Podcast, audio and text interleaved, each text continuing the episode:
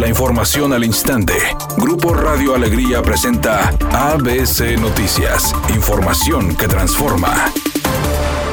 El colectivo Abre mi Escuela, la Unión Neolonesa de Padres de Familia, así como directores de escuelas públicas y privadas, acudieron al Congreso del Estado para pedir el apoyo de los diputados para un regreso a clases presenciales. Javier Ernesto González, director del Instituto Welfare, advirtió que se trata de una protesta pacífica, pero de no ser escuchados volverán a las aulas sin la autorización de la Secretaría de Salud. Que sigues que vamos a abrir. Y ese día, en agosto, los espero ahí, espero al señor secretario Manuel de la O, espero al gobernador y a la secretaria de Educación también y ahí platicamos. Si esa es la forma en la que vamos a abrir un diálogo, entonces ahí nos vemos. O si no, vamos a platicar antes, como con Higinio González en Coahuila. Y vamos a llegar a la conclusión donde nosotros, porque ellos están ahorita sentados en el escritorio detrás de la oficina, nosotros estamos listos y preparados para volver. Por su parte, ante las exigencias de las madres y padres de familia, el secretario de Salud en el Estado, Manuel de la O, aseguró que sí habrá clases presenciales en agosto. Después de la protesta realizada por diferentes colectivos, el secretario de Salud los atendió junto al diputado Luis Susarrey y les aseguró que se tomará la fecha de 30 de agosto para regresar a clases presenciales.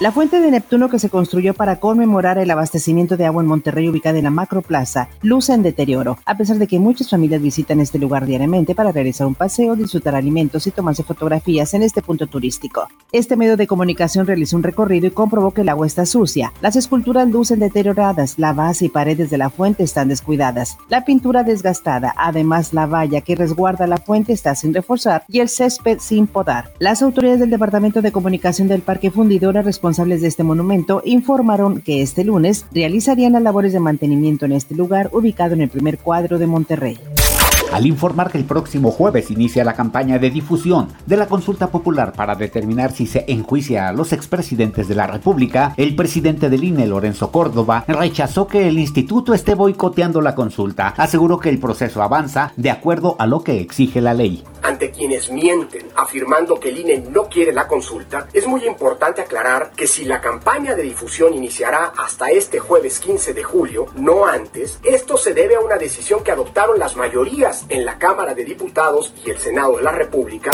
Editorial ABC con Eduardo Garza. En lo que va del año han muerto 27 personas en Nuevo León a causa de conductores ebrios. Los operativos antialcohol se han endurecido al menos en San Nicolás de los Garza donde duran de las 10 de la noche a las 8 de la mañana todos los fines de semana. Conducir bajo los efectos del alcohol es una bomba de tiempo que en cualquier momento puede causar muertes y muchos daños materiales. Los Bucks de Milwaukee vienen de regreso en la serie final de la NBA. Vencieron el día de ayer jugando en casa al equipo de los Soles de Phoenix. Con este resultado, la serie se pone dos juegos a uno favorable para el equipo de Phoenix. La gran figura fue Giannis. De nueva cuenta, consigue 41 puntos en el partido por segundo. Encuentro de forma consecutiva arriba de los 40 puntos y más de 10 rebotes. Los cantantes Camilo y Juan Méndez podrían estar preparándole una gran sorpresa a sus fanáticos al cantar un tema juntos. Este fin de semana circularon imágenes y videos en las que se les ve aparentemente trabajando pero también de fiesta. Incluso justo en el clip en donde ellos están en un antro, el post señala que habían concluido una larga jornada de trabajo y ameritaba celebrar. Nos están reportando un percance en la avenida Isaac Garza y Platón Sánchez en el centro de Monterrey. Tomen sus precauciones. Hasta el momento no se registra carga vehicular. Donde sí hay ligero tráfico es en la avenida Constitución sobre los carriles expresa a la altura de la avenida Fundidora, también en el municipio de Monterrey. Se debe a otro accidente para que lo tome en cuenta. Y nos están reportando múltiples baches y desperfectos en la carpeta asfáltica en la avenida Padre Mier y Doctor María Cos en la colonia Barrio Antiguo en el centro de la ciudad.